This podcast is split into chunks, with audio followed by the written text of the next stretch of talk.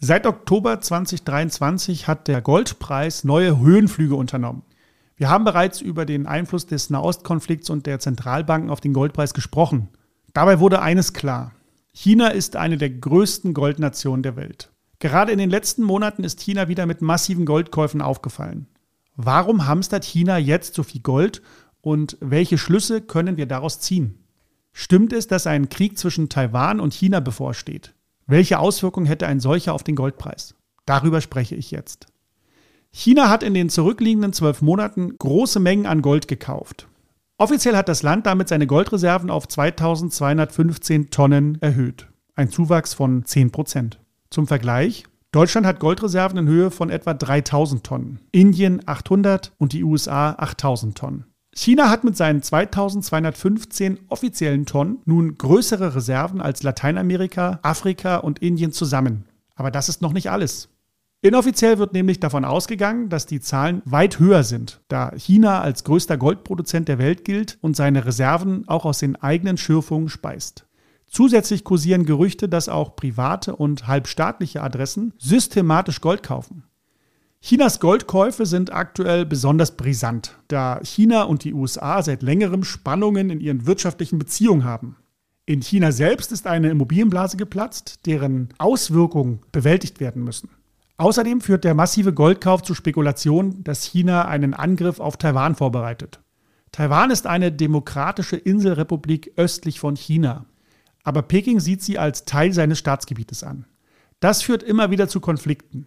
Für Chinas kommunistische Partei ist es eine historische Mission, Taiwan wieder mit der Volksrepublik China zu vereinigen. Ob und wann China militärisch angreifen wird, weiß aber niemand. Beobachter nennen immer wieder das Jahr 2027, wenn die Modernisierung der Armee abgeschlossen sein soll. Aber auch 2049 steht im Raum. 100 Jahre nach ihrer Gründung will die Volksrepublik China nämlich Weltmacht sein.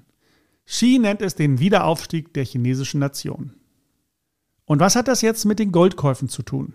Erstens, Gold gilt traditionell als sicherer Hafen und kann das Vertrauen in die chinesische Währung stärken, wenn die Region von politischer Instabilität betroffen ist. Zweitens, ein Angriff auf Taiwan kann zu internationalen Reaktionen führen, einschließlich wirtschaftlicher Sanktionen, ganz besonders seitens der USA.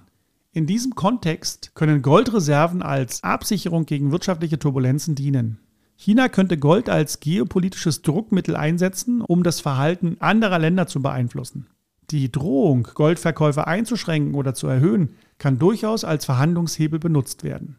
Und drittens, wenn Währungen unter Druck geraten, können Goldreserven natürlich als Teil einer Diversifikationsstrategie dazu beitragen, die Widerstandsfähigkeit und Antifragilität des Landes zu stärken. China kann dann besser auf verschiedene Szenarien reagieren.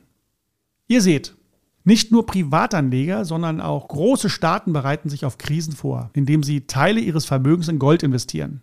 Das läuft schon seit Urzeiten so. Denn die Menschen vertrauen Gold seit Jahrtausenden. Wir hoffen natürlich nicht auf solche Krisen und Auseinandersetzungen und wissen auch, dass man sich niemals einseitig auf Prognosen einschießen sollte. Aber um in jeder Lage flexibel reagieren zu können, müssen wir leider auch an solche globale Ereignisse denken, die wir selbst nicht beeinflussen, deren Auswirkungen auf uns selbst wir aber abmildern können. Klar ist eins, China wird in den kommenden Jahren eine wichtige Rolle auf der globalen Bühne spielen.